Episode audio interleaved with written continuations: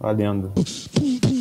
Salve, salve de escola, estamos começando mais um Desconversando, o podcast do Desconversa, pela Rádio Graviola e pelo seu streaming favorito.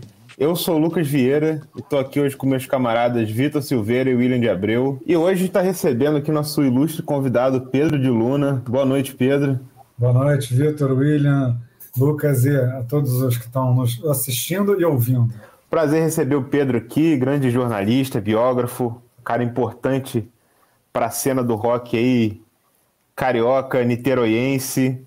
E hoje vai estar tá batendo um, um, papo com a gente aqui sobre biografia, sobre jornalismo, sobre música. Não é isso, Pedro? É isso aí, tudo isso e muito mais.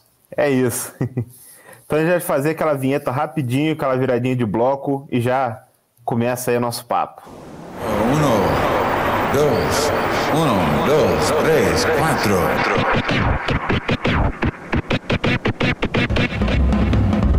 Desconversando podcast, podcast, podcast, podcast.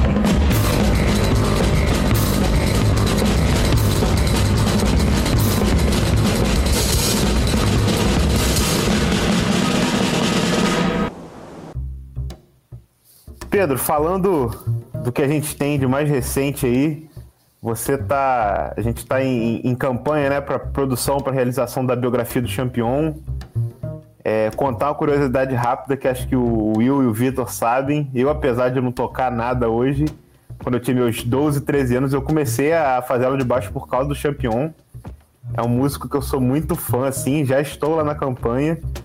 Queria que você contasse um pouco aí como tá rolando, como tá sendo a campanha, divulgar pro pessoal.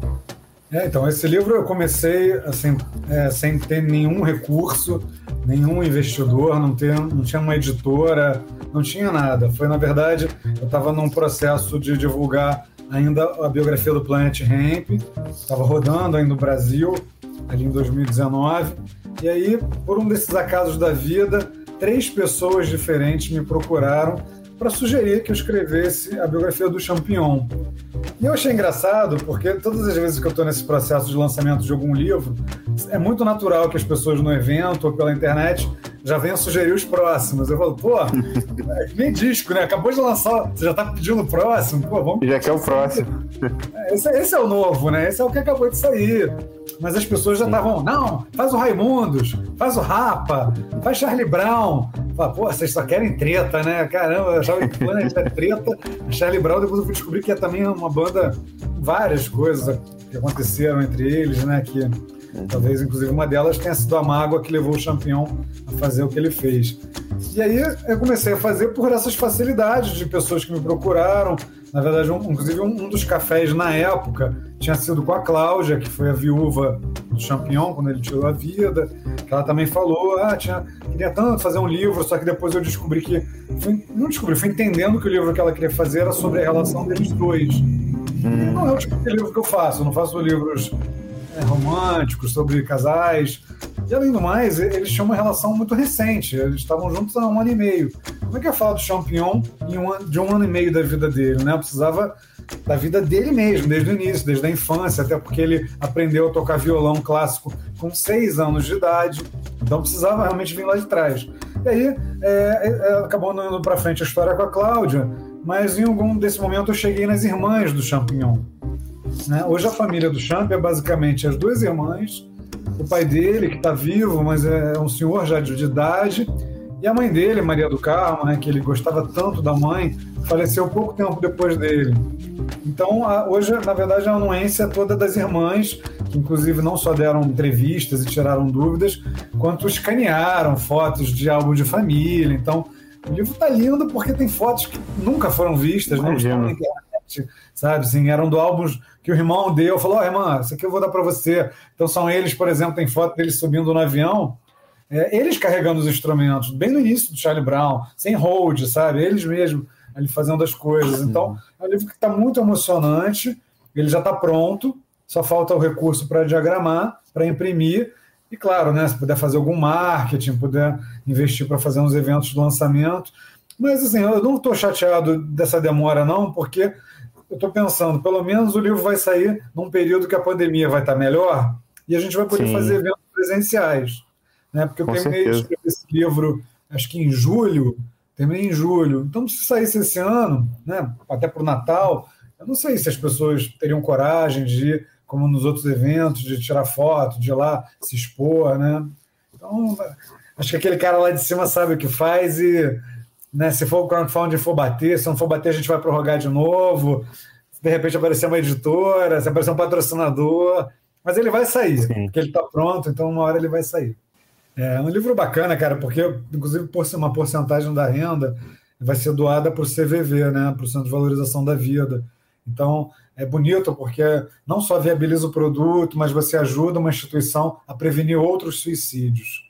Então, acho assim que é até uma coisa que os escritores, os músicos poderiam sempre pensar a respeito, né? Esse meu disco tem qual conceito? Pô, então posso ajudar, sei lá, no tratamento da AIDS, tratamento do câncer ou para crianças carentes. Né? Acho que no nosso rock nacional são muito poucos os casos de bandas que a gente via fazer isso de verdade, né? O Rapa, quando era com Yuka lá no início, quando colou no Afro Reggae, na fase, né? Que destinava 10% da venda do disco, acho que eles tinham essa preocupação. Mas são poucos os artistas. Escritores, então, nem se fala. Sim. É, em relação ao tema do livro, você ter tá fazendo um, um livro sobre o Champion, é, me corrija que se eu esqueceu algum dos títulos, mas ó, falando sobre os livros mais relacionados a músicas que o, que o Pedro de Luna já fez. Ele fez o Brodagem sobre o Gilbert, o Por, Histórias do Porão, é, Eu Sou Speed, o livro do Planet Ramp, Niterói Rock Underground. Ficou faltando algum? Faltou um chamado Colunas. Colunas. Ah, sim, que, é, que são a reunião de textos seus, né? É, são, duas, são colunas que eu escrevi num jornal no intervalo de 10 anos, no mesmo jornal. E é muito interessante, uhum. porque eu analiso como é que a música e a cena cultural em 10 anos, porque 10 anos sempre são 10 anos, mas ali no final dos anos 90, para o final dos anos 2000, cara, a revolução que a tecnologia trouxe, tipo, principalmente ela matou Mudou o telefone, tudo. né? Porque todos os eventos eram no Fotolog, no Orkut, com informações no e-mail. Tipo, acabou o telefone, ninguém mais liga para ninguém. Impressionante. Eu ainda acrescento aí um marcate que, puxando aqui, pode é, ser também. Pode ser também. Uma biografia musical. Super pode. A história da música. É verdade, Total. não só porque o Marcati fez as artes do Ratos de Porão, né, inclusive de discos, mas porque o próprio Marcati ele é músico, ele é luthier também. Sim. É, e o que eu ia perguntar é que, assim, acho que o Champion, assim, tirando o caso do, do Marcati, o Champion acho que é o primeiro músico, o Charlie Brown, acho que é a primeira banda, acho que mais fora do Rio que você foi pesquisar, confere, assim. É, com exceção do Festival Porão do Rock, que é um festival de Porão. Brasília, né? E que aí, uhum. no caso, tocaram pessoas do Brasil inteiro. Sim, é o primeiro uhum. biografado fora do Rio. Sim, boa, e é isso tem. isso teve muita diferença para você no processo? É, você viajou mais para São Paulo? O que, que, que você notou mais de diferença assim nesse nessa questão da, da localização? É, eu, boa, boa, pergunta, eu não tinha pensado sobre isso. É meu primeiro biografado realmente fora do Rio, é, mas ele não, é, não foi escolhido por isso, né, por não ser do Rio. É, pode ter tido uma carga emocional pelo fato de eu morar em São Paulo desde 2015, então eu estou mais inserido atualmente na cena de São Paulo, mas é, eu percebi cada vez mais que a Baixada Santista é parecidíssima com Niterói. Né? Lembra muito a minha região original, porque Santos, São Vicente, Guarujá, tudo aquilo ali não é a capital, como Niterói também não é, só que é próximo, né? É aquela coisa, está ali do ladinho, mas não é tão importante, é quase uma cidade satélite. E tem esse lifestyle praiano que Niterói tem, né? Então, Santos, né? Charlie Brown é isso, totalmente isso, né? Maconha, surf, skate, reggae, ska. Então é, é isso, mas o, o interesse não foi tanto pela localização, ainda que para mim tenha sido muito bom, porque eu nunca fui a Santos, então não conhecia nada da história do rock naquela região. Apesar de estar na pandemia, o que impossibilitou de eu fazer as pesquisas de campo, eu tive que fazer todas as entrevistas por telefone, por e-mail e tal.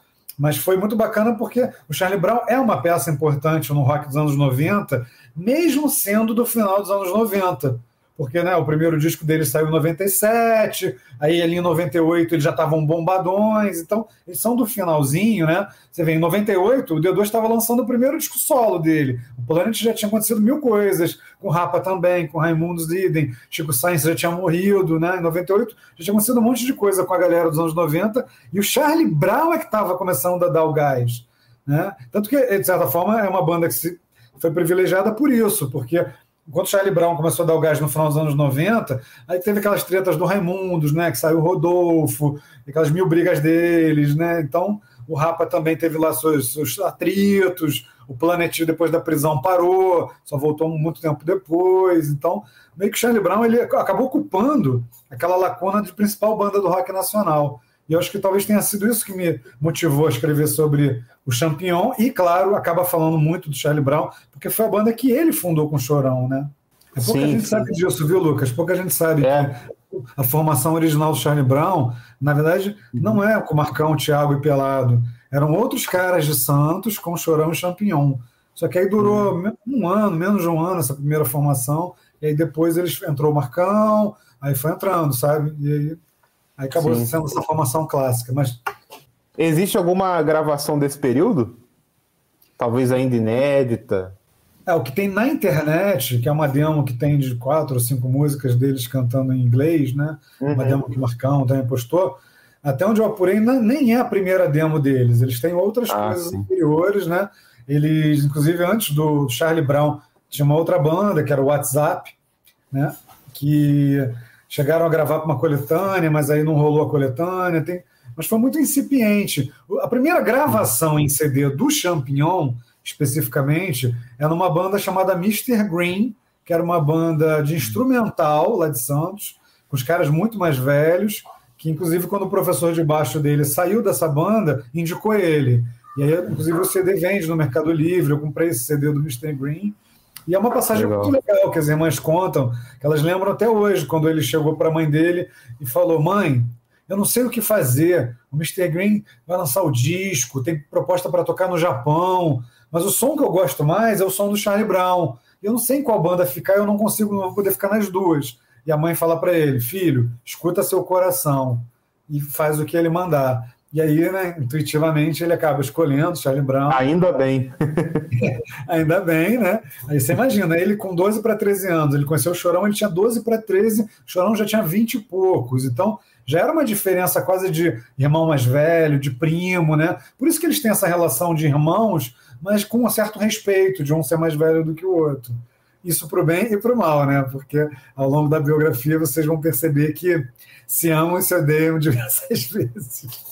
Eu ia perguntar isso exatamente do lance da demo, né? Que tem um, uma demo que até participa do Magnético, é, Magnéticos 90. Qual é, que é o nome daquele quadrinho do é, Daniel Jucá? É, né? Que tem aquela capinha clássica, né? Do, do, do, uma, do bonequinho, né? Tal. Eu ia perguntar se era essa formação, se era esses outros caras, né? De Santos, tal. Porque realmente, né, ficou, ficou na nossa memória essa primeira formação clássica tal, mas foi a que fez sucesso, digamos assim, né? Não era a original original, né, de fato. É, a original era em inglês, né? Como eu disse, o som era bem metal. O início do Charlie Brown era bem metal, meio pantera, assim, e até umas fotos que eu consegui com outras pessoas né, dessa formação original são de 94, 95, quando eles abrem shows lá em, Santos para o Angra. Você vê, eles abrindo para o Angra né? É uma banda de metal, mas abriram também para os Titãs, e aí Chorão super cabeludo, saradão, tipo aquela foto do Marginal Alado, né? Daquele período ali, que ele estava bem em forma mesmo. Então, o som era outro. O que acontece, que aí é engraçado como as histórias são ligadas, é que o Plant Ramp tem uma importância muito grande para o Charlie Brown cantar em português, né? Porque quando o, o Planet ia tocar lá em Santos, o Charlie Brown pedia para abrir, porque eles tinham essa ligação do D2 com o skate, o Chorão também. Então, é, o Chorão ele era um cara assim que ele fazia de tudo para tocar em shows importantes. Então, muitas vezes ele levava as mini ramps dele para fazer uma área de skate no evento. Era a forma que ele tinha de, de ter uma diferença para ele conseguir botar a banda dele. E aí o Planet é um dos que não, insiste muito para que eles cantem em português. Marcelo fala várias vezes, cara, para, para de cantar inglês, canta em português. E aí além do Planet, o Champignon, de novo, é o cara mais importante nessa história, porque ele é, vai conversar com o Tadeu Patola, e, através de uma menina em comum, e o Tadeu Patola, que na época era da banda Lagoa 66, e depois torna-se o produtor de vários discos do Charlie Brown, ele também começa a falar, cara, vamos cantar em português, porque naquela época estava prestes assim, Mamonas a estourar, então só dava certo que era em português, no, inglês era só o Sepultura. E aí o, o Tadeu ele é muito importante porque ele passa um ano em estúdio com Charlie Brown, moldando o som, o que né, costuma chamar de pré-produção, mas quando você tem um, um contrato assinado. Na época, eles não tinham contrato com gravadora, mas eles estavam tentando encontrar o som deles. Então, nessas demos que vocês falaram, várias, eles gravaram várias demos não lançadas num porta-estúdio que eles tinham. Então, várias dessas demos acabaram dando origem modificadas, com os arranjos modificados e com letras em português, ao que seria o primeiro e até o segundo disco do Charlie Brown. Tem muita sobra de demo pra, também para o segundo disco. E aí eu acho que, para finalizar, é, a gente tem que dar todo o mérito, e esse livro do Champignon dá, é, tanto ao Champignon, por estar no início da banda, por ter sido ele fazer a ponte com o Tadeu, mas principalmente ao Tadeu, que na história oficial às vezes ele é relegado, né? Ah, o descobridor é o Rick Bonadio. Mas não, o cara que formatou o som e que levou a fita para o Rick foi o Tadeu Patola. E é um cara que ele tinha o Champignon como um pupilo dele. Ele amava o Champ, ele tinha muito orgulho do, do grande músico que o Champignon se tornou mesmo.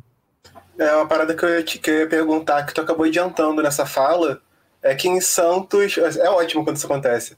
Mas em Santos também rolava muito uma cena da galera que cantava em inglês, né? E depois passou a cantar em português. Eu lembrei assim do Garage Fuzz, White Frog, Harry cantou, cantava só em inglês, se não me engano, né? Vulcano.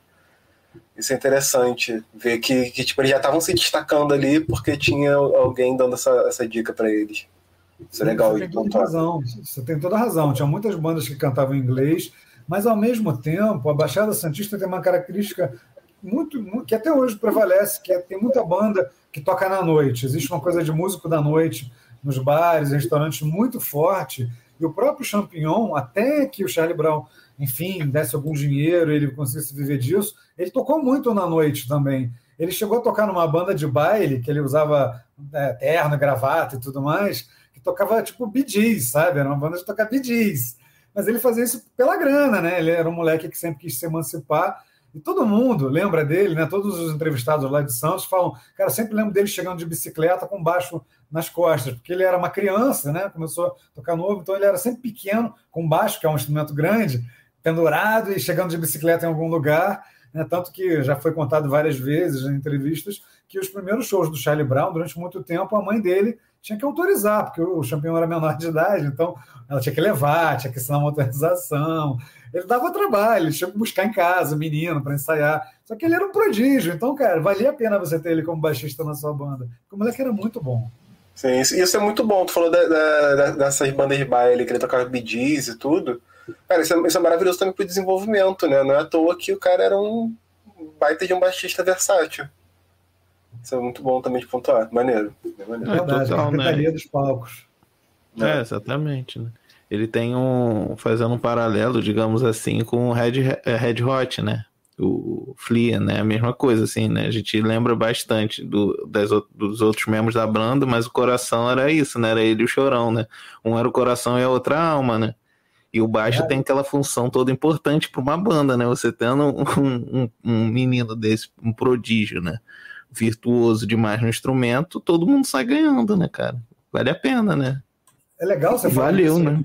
Legal mesmo você falar isso, porque é, sem fazer pouco caso, claro, dos outros integrantes que todos tocavam muito bem, todos os instrumentistas, eu arriscaria dizer que o Champion era o mais maestro, porque ele, além de tocar violão, ele tocava guitarra, tocava bateria, tocava piano, ele tinha muita facilidade por começar desde novo e muito interesse, então ele tocava muito fácil os instrumentos. O Tadeu conta assim que, e acho que até o Rick também tem uma passagem, todos falam, todo mundo que gravou, ele falou, cara, era muito fácil gravar o Champignon, porque ele praticamente não errava, ele chegava ali, em poucas horas ele gravou o disco todo, a linha de baixo toda. E além disso tudo, ele ainda trouxe para o Charlie Brown, que a gente tem que lembrar, o beatbox, que ele aprendeu no colégio. Ele era um moleque ainda, na época de colégio, 10, 12 anos, quando ele aprendeu com um amigo dele chamado Zero, ele estudava no colégio ali perto da Praia de Santos, ele aprendeu essa coisa do beatbox, que acabou sendo muito marcante no Charlie Brown também, né? Os momentos, às vezes, que o pessoal estava afinando, ou que dava um problema no som, o Chorão já puxava logo um beatbox.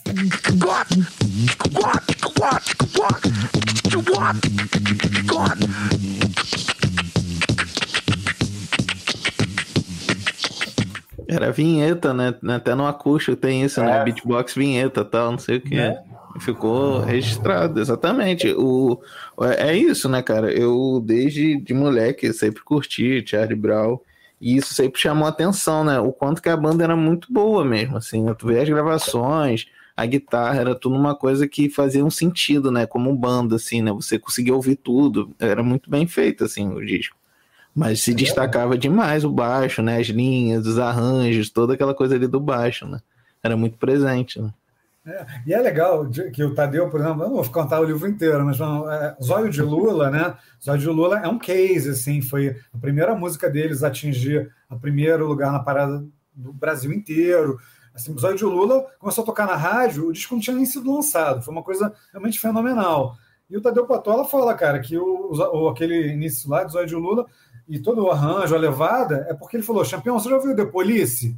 Ah, não, nunca. Então vai escutar. Então, essa é a função também do produtor, né? Te trazer, trazer referências. Assim como o Ronaldo Pereira, no livro do Planet, fala a quantidade de discos que ele aplicava na galera do Planet mas, galera, vocês já ouviram isso aqui? Escuta. Ele ia aplicando, né? E muita coisa do Planet no livro é contada. Ah, essa música aqui é Nirvana, isso aqui, sei lá, Porno for Pyros, né? Isso aqui é Jane's Addiction. Cada músico vai contando um pouco do que se inspirou na hora de criar um acorde, um riff, enfim. É, assim, uma coisa que eu estou muito curioso para ler no seu livro, porque, assim, lógico que, acho que, assim, é, provavelmente 80%, 70% é Charlie Brown, porque é onde o campeão virou o campeão. Mas, por exemplo, é, o, o campeão tocou no 9 mil anjos e no Revolucionários. E a gente sabe, sei lá, 5% do que foram essas duas bandas, né? Tem bastante informação sobre elas no livro? Pô, adoro, adoro essa pergunta, Lucas. Porque você tem toda a razão. A maioria dos fãs do Charlie Brown, e até do Champion, muita gente não sabe mesmo desse período em que ele saiu, né? Porque ele saiu em 2005 e ele só Sim. voltou em 2011. Ele ficou seis anos fora do Charlie Brown. E a primeira banda que ele realmente formou foi o Revolucionários. Ele já vinha com muitas músicas prontas, ele já tinha um outro conceito. Eu acho até que, apesar do estresse que é revelado no livro de por que, que os três saíram da banda, é, chega uma hora que é muito natural, a gente vê isso em todas as bandas é, um ou outro integrante fazendo coisas solo, porque talvez o que ele queira fazer naquele momento não, não cabe mais dentro da proposta da banda. Né? Daí a gente tira o próprio D2 querer fazer rap, né? Teve muito problema dentro do Planet quando ele começou a ficar mais hip hop, porque o Rafael é rock total, Formigão é rock na veia, né? Bacalhau uhum. não é baterista de hip hop. Então, é até constrangedor quando a gente vê os, os, shows do Planet nessa virada do segundo disco, que tem momentos que os caras sentam no palco, ficam sentados, assim, esperando o momento de MC DJ acabar para eles voltarem a tocar. Né? Então, tem essas coisas. E o Champion, quando ele monta o Revolucionários, que ele já tinha todo um conceito na cabeça, ele praticamente ele investiu na banda, gastou muito dinheiro, ele gastou muito, muitas horas de estúdio, e eu fiquei muito feliz que eu consegui entrevistar todos os integrantes do Revolucionários. Pô, foi super legal, porque todos contam com muito carinho e também as coisas ruins, né? a ansiedade que o campeão tinha de, de fazer sucesso, porque a gente tem que lembrar que quando eles saíram da banda, principalmente o Champ, ficou trocando farpas com o Chorão pela imprensa durante muitos anos. E ele queria uhum. meio que dar uma resposta, né? Ah, é, então você vai ver que eu vou montar outra banda, e a banda agora eu já sei como é que funciona, o mainstream, eu tenho meus contatos, eu vou fazer acontecer. Né? Então ele conseguiu muitas coisas, mas por não ter também uma gravadora grande como a EMI ou antes a Virgin, é, foi difícil, né? Ele pagava o jabás, ele que fazia as coisas acontecerem. E no caso do 9 mil anjos também, eu consegui entrevistar o Júnior Lima, né? baterista, foi super difícil, pô, o cara não só é irmão da Sandy, como tem uma carreira própria, mas ele foi Sim. muito legal, o depoimento dele muito emocionado também, e o Peri, que era o cara que cantava. Infelizmente, o Peu Souza, que né, faleceu. faleceu no mesmo ano que o Chorão e Champion, né? Sim, sim. São as coisas sinistras, né? E se eu não, me engano, foi suicídio também, né? Foi, se enforcou. É. Né? De certa forma, o Chorão também, né? Aquela overdose uhum. dele, cara, tinha noção do perigo. Então, um morre um chorão em março, Peu em maio, Champignon em setembro. 2013 foi um ano para se esquecer. Com certeza. É, foi puxado mesmo, cara. É até um ano que a gente lembra, assim, legal, assim, de acompanhar as paradas. Porque foi é, feito dominó, assim mesmo, né? Foi uma coisa puxando a outra. Mal teve luta, assim, né? De tipo. Até os noticiários, o pessoal tava digerindo a parada, putz, aí, pá, maio, nada, não sei o quê. Sinistro é. mesmo, né? Né? E o 9 Mil Anjos, diferente do Revolucionários, porque o Revolucionários foi bem underground, a banda uhum. foi mesmo. Inclusive tem um show no Rio, teve um show no Rio no Maitá para Peixe, no, né, no ano de janeiro de 2007, E aí, logo depois, o Champion começa a desanimar, a coisa não vingou como ele queria. Aí ele monta uma outra banda que pouca gente sabe. Que o Music Legends, né? O Music Legends, exatamente. Que era uma banda que tocava versões do rock, né? Nacional e internacional, sempre com convidados. Né? Uhum. E aí uhum. também foi muito legal, porque todo mundo do Music Legends foi entrevistado, eles contaram uma viagem de Manaus, que foi uma loucura, contaram, aliás, várias loucuras. Né? O livro tem muitas loucuras. É um livro muito emocionante e muito divertido também, porque mostra o lado bom e o lado ruim da fama, né? É. é o Music Legends tinha coisa curiosa que você falou dos convidados, mas era uma vibe bem super grupo também, né? Que, se eu não me engano, tinha tipo assim, guitarrista do Nat Roots, o Champion, acho que o Peu também foi. Não lembro quem era baterista, mas era uma coisa de reunir uma galera, assim, de outras bandas, né? É, isso eram os convidados, né? Porque a banda fixa mesmo, a, a, a, formação fixa, era uma banda de uma galera de Brasília, que, de uma banda que existe até hoje, chamada Amanita. Então, esses hum. caras, eles tinham um estúdio em São Paulo, então os, eles moravam, era uma casa onde eles moravam e ensaiavam.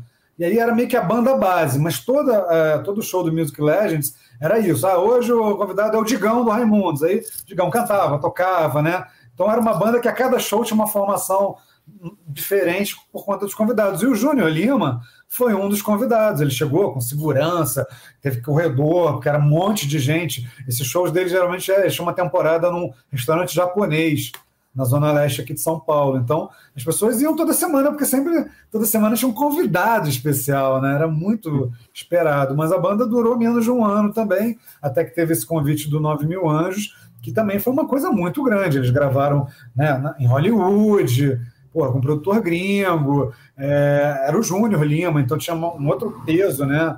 Eles fizeram muita mídia e era uma banda que já viveu aquela era do digital, tanto que é, os singles eh, saíram primeiro pela internet, né? teve um, um, modelo de telefone da Nokia que já vinha com o álbum deles, né? Então, pô, era uma. Aí o Champ começou subindo um degrauzinho mais alto de novo. Mas infelizmente Sim. a banda também durou aí, nem dois anos. Uhum. Inclusive o MySpace deles está tá ativo. Se você é. quiser ouvir, que era dessa época aí do MySpace, né? Eu tava aqui vendo, né, enquanto vocês falavam sobre esse, essa, esse, essas outras bandas, né, esses outros projetos do Champ. Aí tava lá, assim, né, no Discogs, né, MySpace, 9 mil anjos. Eu falei, caraca, MySpace, né? Mas era isso, né? Eu, eu lembro também desse lance, assim, né? Eles souberam aproveitar esse, esse marketing digital, né? A galera ali, né? De botando uma, uma novidade, não sei o que. Era legal também ocupar esses espaços, né? Isso é interessante, mas é realmente assim, você vê o, o, peso até da produção, né? Como você disse, né? No, no Revolucionário foi todo o dinheiro ali do, do Champ, né? Assim, foi uma coisa toda do bolso, né? O outro não, já tem ali uma produção, foto de divulgação, não sei o que, etc. Eu lembro, eu fui buscar agora e aí acabei na Wikipédia e fala isso também. É, porque eu lembro assim, né, as paradas que a gente escutava já tinha na internet, no trama virtual, MySpace. E a gente já estava super acostumado com esse lance de baixar música e tudo. Mas eu lembro que eles tiveram uma parada muito grande, assim, que botaram música de graça para baixar e fez um sucesso, assim, por isso, porque todo mundo falava, ah, a banda do, do, do Júnior, do pessoal colocando música de graça, era tipo isso, assim, eu lembro de ouvir essa... E aí eu fui na Wikipedia e tá lá destacado sobre esse, esse ponto. Ah, eles conseguiram, você tem razão, Vitor. Eles conseguiram muita coisa, é, porque eram, eram tirando o Peri, que era menos famosão assim do que eles, mas não menos importante.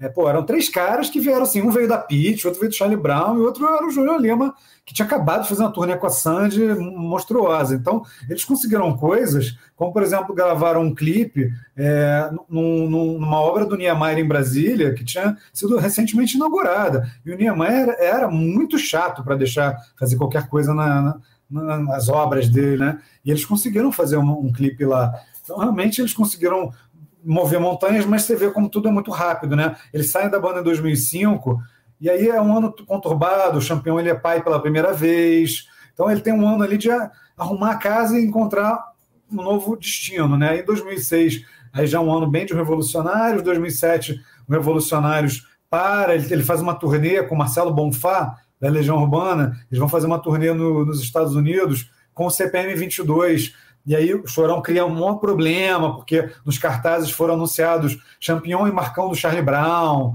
Então, assim, ele continua tendo problemas mesmo depois desse tempo. Aí ele, essa, essa turnê que seria com o Bonfá, que poderia se estender no Brasil, acaba ficando só na turnê americana. Aí ele faz esse Music Legends que dura alguns meses, isso 2007. 2008, 2009, 9 mil anjos. E aí é que entra talvez o período de mais ostracismo, que o campeão dá uma sumida ali depois do 9 mil anjos, porque ele estava sem grana e, e, não estava numa banda grande. Ele fazia participações, assim, às vezes no show do NX0, né?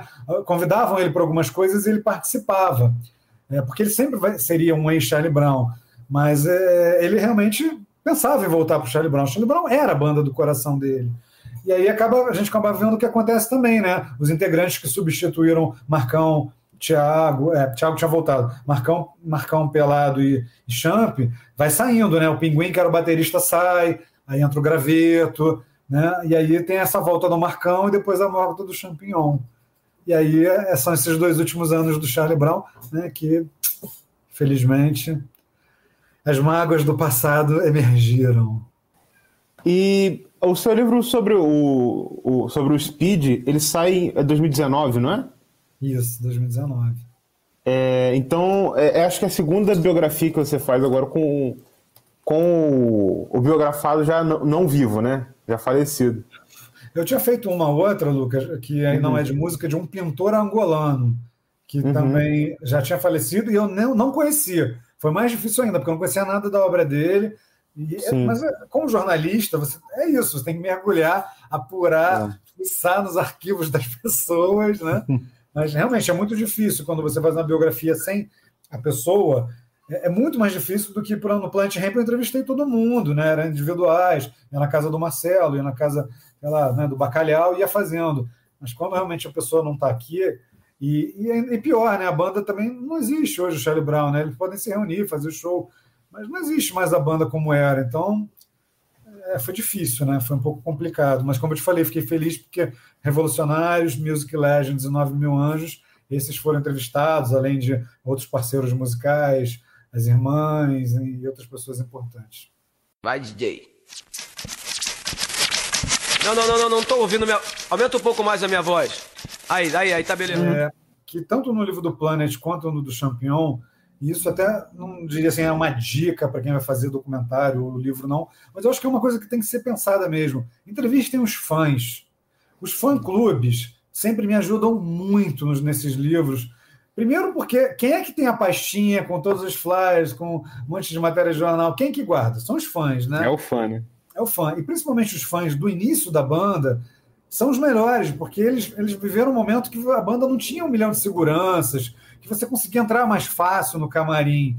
Então, tanto no caso do Champ, mas também do Plant Ramp, é, eu agradeço muito aos fã-clubes. No caso do, do livro mais novo, tanto ao fã-clube Aquela Paz, que foi um dos primeiros, se não o primeiro fã-clube do Charlie Brown.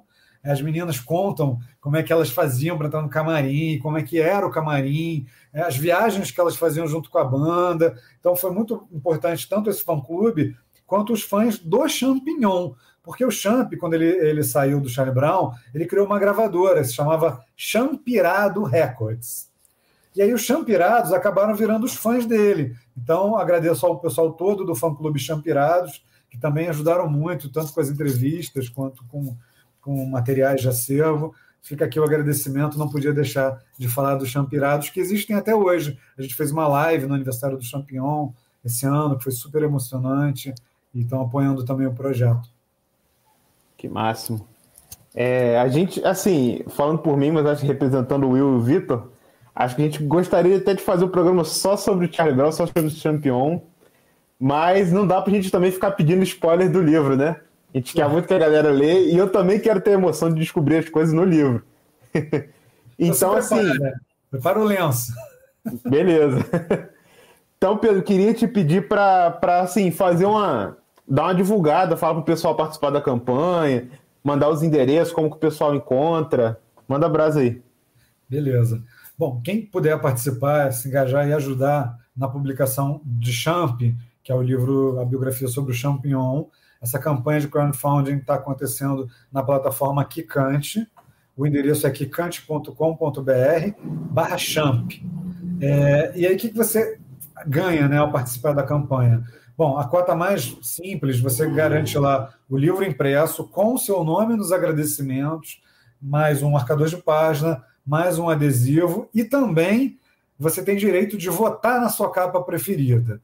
Então a gente criou quatro opções de capa, é, são fotos que também estavam inéditas do fotógrafo Marcos Hermes. Então duas opções de capa são com o Champion num show de 98, era uma época que ele vestia um macacão vermelho do Charlie Brown, então ele está, inclusive, com um boné escrito Charlie Brown, e tem duas opções de capa que são com fotos bem mais recentes, né?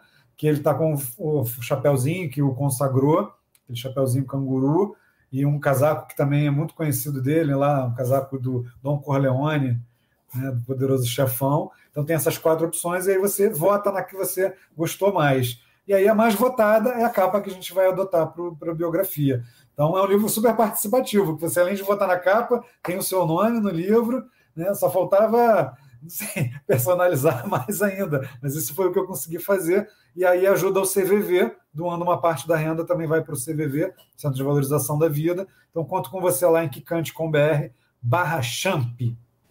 Isso aí, se a pessoa, se você não conseguir encontrar por algum motivo, só chegar lá no nosso site, vai estar no postzinho no topo do site o link pro desse episódio com o link para você contribuir. Como é que é o site aí, Lucas? Tu que tá ligado? Desconversa.com. Lembrando que Desconversa tem o I no lugar do primeiro E.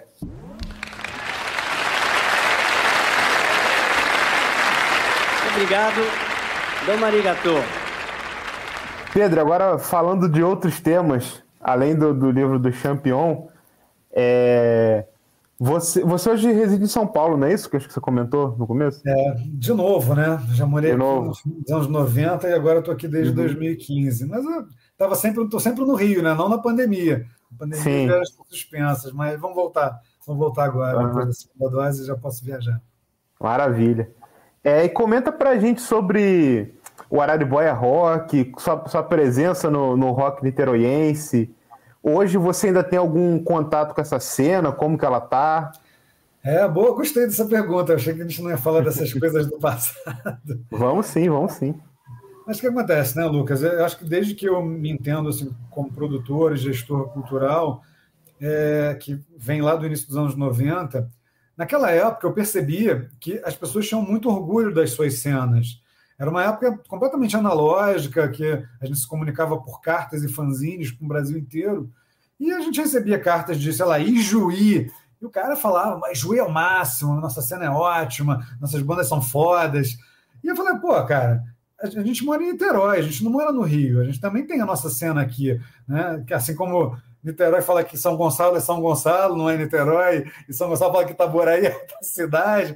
Né? Então, é diferente do Rio, porque o Rio é uma cidade muito grande e realmente as cenas elas se segmentam, é, segmentavam por estilo, mas também geograficamente. Né? Tinha, sei lá, cena hardcore Zona Sul, que era diferente da cena Zona Oeste, né? cena mais reggae, mais outras coisas. Então, o Rio, por ser muito grande, se fragmentava mais. Mas Niterói ele acabava sendo a porta de entrada do chamado leste fluminense para todas essas cidades, São Gonçalo, Itaboraí é, e todas as outras que vêm por lá, né? Tanguá. E aí, nos anos 90, foi quando eu comecei a produzir campeonatos de skate, comecei a produzir shows, a fazer meus fanzines, minhas revistas, jornalzinho, empresaria banda. Então, sempre tive essa paixão por levantar a bandeira de Niterói. E dessa época, quando eu conheci o Gustavo e o Speed, né, o Black Alien, e eu vi que eles cantavam isso na letra, eles faziam os raps falando Gustavo de Niterói, e não sei quem Niterói, e, né, tanto que ele virou o Mr. Niterói. Falei, pô, tá, é isso aí, a gente tem que falar que a gente não é do Rio, a gente é de Niterói. E aí esse sentimento de pertencimento foi crescendo ao longo dos anos, e aí em 2004, depois de ter morado em São Paulo, é, a gente vivia um momento muito diferente na cena, a cena estava se estruturando mesmo de uma forma profissional, com chamados coletivos, então tinha circuito fora do eixo, coletivo isso daquilo, o Quick tinha lá aquele movimento dele da cultura independente, o Rodrigo Quick. Então a gente viu que é, o que, que as bandas estavam fazendo? Cara, em vez de cada um por si ir lá e ficar brigando por seu espaço, vamos se juntar em movimento. E foi isso que a gente fez em Niterói, chamando de movimento Araribóia Rock, porque Niterói é uma cidade que era muito privilegiada naquela época, porque tinha a primeira gravadora pública do Brasil. Pouca gente sabe, mas até hoje, apesar de não fazer muita coisa, existe a Niterói Discos, que é uma gravadora pública, como também existe a Niterói Livros. Nunca lancei nenhum livro por ela, mas existe, que é uma editora pública. Então a gente falou, cara, por que, que só os amigos sei lá, do vereador, do prefeito, porque um ou outro consegue lançar os discos e consegue tocar no Réveillon e consegue ter né, algum apoio para os shows? Ah, então vamos se unir e vamos chegar em bloco. Então a gente chegou, montou uma caixa com CD da galera, com release e falou: olha, agora não é por falta de material para vocês botarem nossas bandas eh, para tocar nos eventos oficiais, beleza? Acabou não acontecendo muita coisa nesse sentido, mas a gente começou a ser ouvido. Pela primeira vez o rock entrava na Câmara de Vereadores, a gente ia lá, dialogava com o vereador, a gente conseguiu ter um projeto de lei aprovado para o Dia Municipal do Rock. Então, Niterói tem um dia que é o Municipal do Rock, que é o 4 de dezembro, porque é o dia da criação do Arariboia Rock. Então, a gente começou a fazer um monte de articulações, mas, claro, o que, que as bandas queriam? Show! A banda quer é show. Então, a gente começou com, com lugares como o Espaço Convés, e lugares também a céu aberto. A gente conseguiu fazer um projeto com um pequeno apoio da Secretaria de Cultura chamado Rock na Pista, onde a gente ocupava as pistas de skate. Então, toda sexta e sábado, a gente fazia show em alguma pista de skate da cidade, só não tinha quando chovia, né? Porque era céu aberto. Mas a gente começou a fazer muito show. Tipo, toda semana tinha vários shows em Niterói.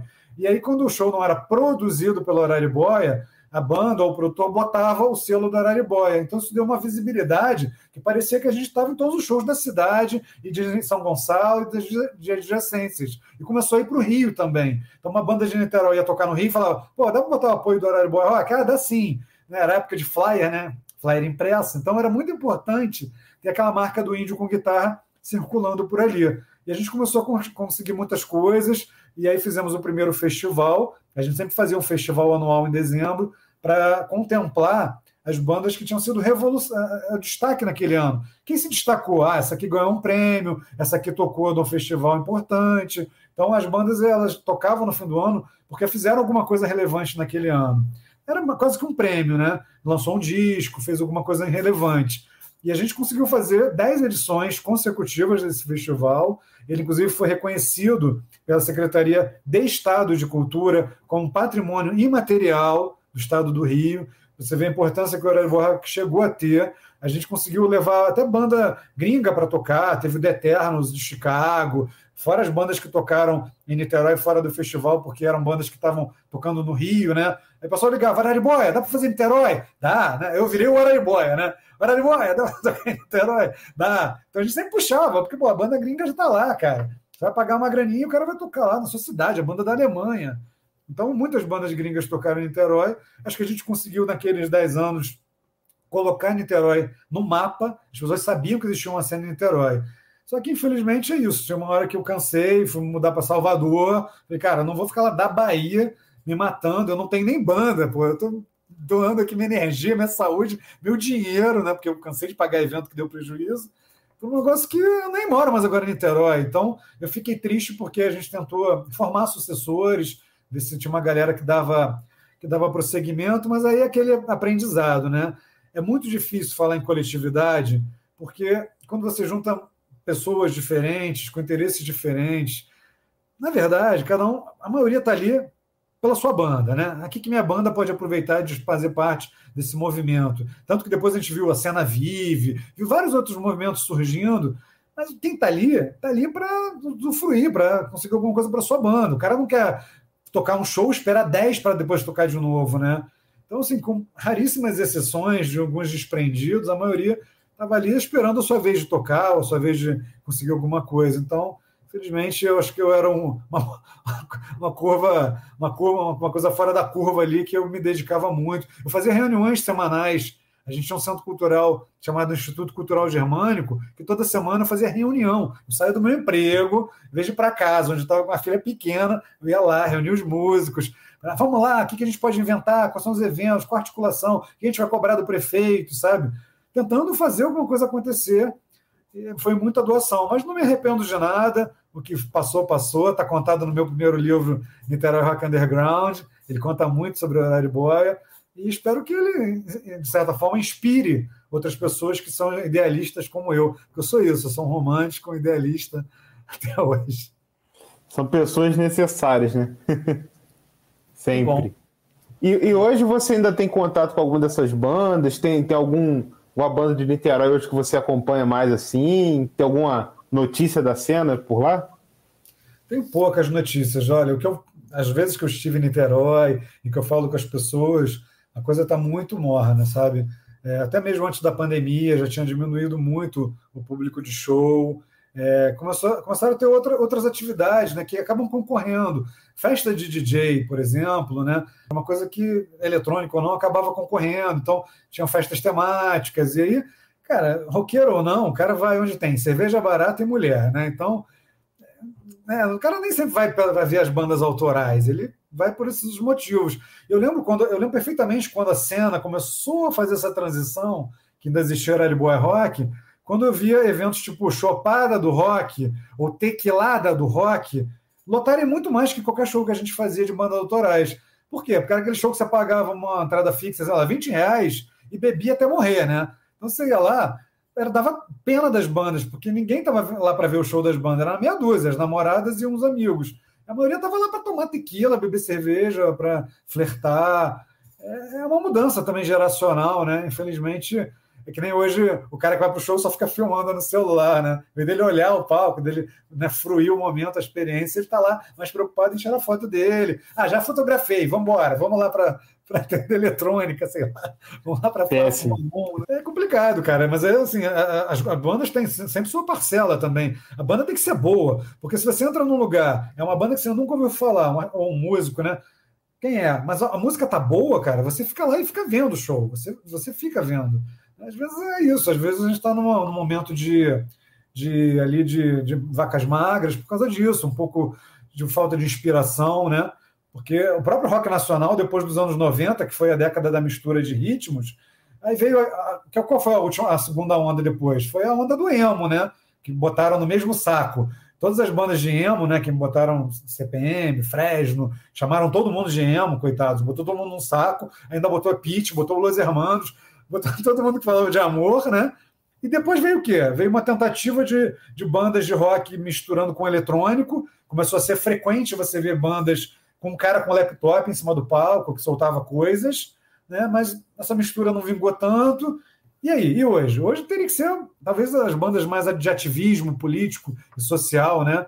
Mas as que já faziam isso, como Ratos Porão, Dead Fish, continuam fazendo, fazendo mais ainda.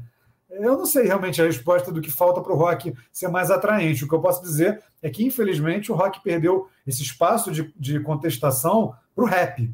O rap se tornou muito mais, contesta, né, mais contestatório, e aí Emicida e RZO, e tantos grupos né, racionais e tudo mais, e, os novos MCs estão aí para mostrar isso. É, tentando fazer aquela separação né, do funk descartável, aquele funk fácil, que o cara faz uma música só, daquele daquele trabalho mais sério de rap que ali para botar o dedo na ferida mesmo. Mas eu acho que isso é um reflexo, eu tava com o microfone baixo aqui, eu acho que é um reflexo mesmo do mercado, né, do consumo, essas coisas todas, né, a gente vê as premiações, não tem nem mais prêmio de rock direito, né, cara, tu vê o Grammy, essas coisas assim, né, que era aquela coisa que tinha um destaque imenso, hoje não tem nem mais tanto. E fora outros fatores, né, tudo vai entrando na conta, né, cara é como você comentou, esse lance de DJ, né? Muito mais barato, né? Quando paga, né? Que tem aquelas muitas festas que não pagam, né? A banda é mais fácil você pagar um DJ, do, o cachê do DJ do que de uma banda, né? Com quatro, cinco caras e tal, né? Aí você vai juntando isso tudo, vai minando a cena, né? E fora os outros ritmos, né? A galera vai experimentando outras coisas, vai vendo que não precisa tanto fazer show, né? Vai e vai dando seus pulos, seus jeitos, né? Essas coisas, né? Ô, William, essa tua provocação é muito boa. É, eu gosto muito quando toca nesse assunto do DJ, porque, assim, claro que as coisas não têm como concorrer, mas o fato de, de um determinado momento, todo mundo começou a virar DJ, né, que tem os modismos, agora todo mundo é chefe, todo mundo cozinha, né, mas teve um momento que todo mundo era designer, todo mundo era fotógrafo, e teve um momento que todo mundo, qualquer celebridade, a toda Globo, todo mundo era DJ. E, e, aí é um momento que eu acho que reflete muito do, da sociedade individualista. Porque você tem uma banda, você bem falou. É, primeiro, olha só, primeira chateação, marcar ensaio. Galera, vamos sábado. Ah, sábado eu não posso, vou sair com a minha namorada. Então, domingo, ah, não, domingo eu tenho o aniversário da minha avó. Então, você conciliar a agenda entre quatro, cinco pessoas já é difícil para ensaiar. Aí começa show. Aí show não paga. Aí não sei o quê. Aí o cara só gasta. Né? né, deveria ser por diversão, mas chega uma hora que não é, começa a ter pretensões mais profissionais. O DJ, além disso tudo que você falou, é um cachê só, é uma passagem de avião só. É, o, cara, o cara decide o que ele quer fazer sozinho. E hoje em dia, um pendrive, né, um HD externo, o cara precisa levar aquela bugiganga. Coitado dos bateristas, né? Eu sempre ficava com pena, porque chegava as bandas para tocar, eu que ajuda, e o baterista sempre queria ajuda, porque o cara tem a caixa, o prato, um monte de um monte de tralha para carregar, pesado, né?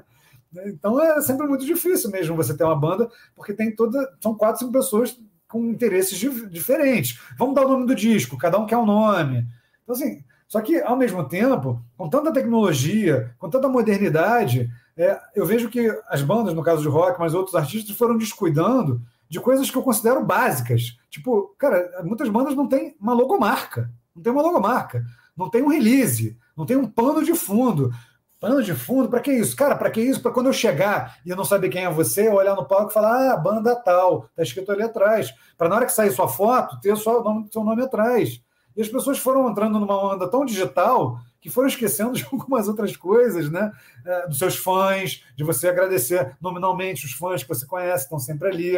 É, a importância do, de um empresário que seja alguém próximo de você, não um escritório que administra um milhão de carreiras. Porque os melhores empresários sempre foram aqueles caras que eram os amigos da banda. Um exemplo desses é o Alex Werner, do Los Hermanos, que sempre foi amigo deles, né? Eu lembro a gente é contemporâneo de faculdade, eu estudava na UF e eles faziam PUC. O Alex e o, Camelo faziam fanzine na mesma época que eu fazia fanzine. Então, assim, pô, o Alex sempre esteve ali, ia nos ensaios, já ia no show. Por que, que você vai, vai entrar para um escritório, vai convidar um empresário fodão? Você tem um cara que vai nos shows, que está com vocês ali por prazer, porque o cara é amigo de vocês, sabe? Eu digo isso porque eu fui empresário de banda, empresariei uma banda chamada Camundjangos, que virou Los Jangos, no Rio. E eu ia porque os caras eram, além de fodas, os caras eram muito legais e ainda por cima não davam trabalho nenhum, não bebiam, não fumavam, não pegavam mulher. Então, assim, não davam trabalho, eram incríveis, cara. Eles nunca estavam bêbados. Outras bandas que eu empresariava era um saco, porque eu tava de tocar. Cadê um? Tá fumando lá fora, outro tá fumando um ali. Então eu tinha que sair catando, era difícil, tinha que recolher os outros. O Camundongos não, era uma banda de caras bonzinhos, comportados, que tocavam na hora, sabe? Não dava aquele truque de sumir para tocar mais tarde. Não, eles eram super legais de trabalhar. Deixar aqui um, deixar aqui um beijo pro, pro Mobono, grande, grande amigo Nosso nosso. brother. Pô, O Marco, é- o Marco, cara, para mim ele é um dos maiores letristas do rock nacional. As letras dele são incríveis. Eu tive o prazer de estar com eles em Curitiba no show que a gente fez em janeiro de 97, no Aeroanta, junto com uma banda chamada Scuba, que esse show foi gravado, deu origem à demo sem cortes, né? que é uma demo que eu, inclusive, fiz a capa e e o, e o design. E eu consegui, depois de um tempo, o VHS desse show e eu botei no YouTube. Então, esse show dessa demo hoje está disponível no YouTube para ver esse evento Aeroscar. E toda vez que eu vejo essas coisas, né, o pessoal fala: ah, tem que olhar para frente, para de olhar para trás. Mas me dá um saudosismo, porque para resumir essa história toda, acho que o que a gente perdeu foi a coisa da amizade, sabe? A coisa da amizade verdadeira, de você chegar e ficar feliz. Oh, encontrou fulaninho do Zine, fulaninho da banda, fulaninho do selo. E cada vez que você ia no show, você encontrava na Lapa, onde quer que seja, e todo mundo se abraçava, todo mundo se gostava, e todo mundo torcia um pelo outro. Não tinha essa con- concorrência. Eu acho que a mudança de mudança para os tempos de hoje é que os artistas se veem muito como concorrentes, de certa forma, estão competindo ali pelo aquele pedacinho de queijo, e as relações são muito frias, né? Essa coisa da internet, o cara te adiciona de uma forma utilitarista, e quando você não serve mais, ele não te procura mais. Então, acaba não tendo esse vínculo de amizade verdadeiro que você percebe que a galera mais antiga tem, cara. A galera é amiga até hoje. E uns nunca nem se viram pessoalmente, mas são amigos até hoje, né? Porque trocou carta, porque se viu em show, porque passou perrengue junto. E a coisa da internet ela é muito efêmera, como diria o Bauman, um cara que faleceu recentemente, é, ele fala a teoria do amor líquido, das relações líquidas, né? Que você bota água, a água escorre pelos seus dedos, né? Chega uma hora que a água escorre, e as relações estão assim, né? Elas não estão durando, né? As relações amorosas também não estão durando tanto. É, Mas é isso.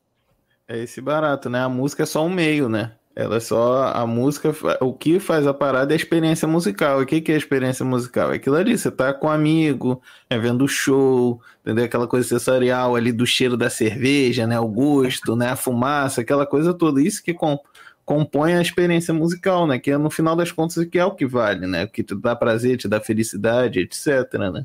Comprar Ah, o- camisa. É, comprar camisa, fazer parte, né? Aquela alegria de tu reconhecer ali, ver, sabe? é? tanto a banda, né? Ver que alguém tá gostando e consumindo um produto seu, quanto você, fã, vendo um, outro. Quantas vezes eu já fiz amizade assim, né? Eu Vitor, a gente estudou na escola, a gente tem vários amigos até hoje que foi por isso, assim.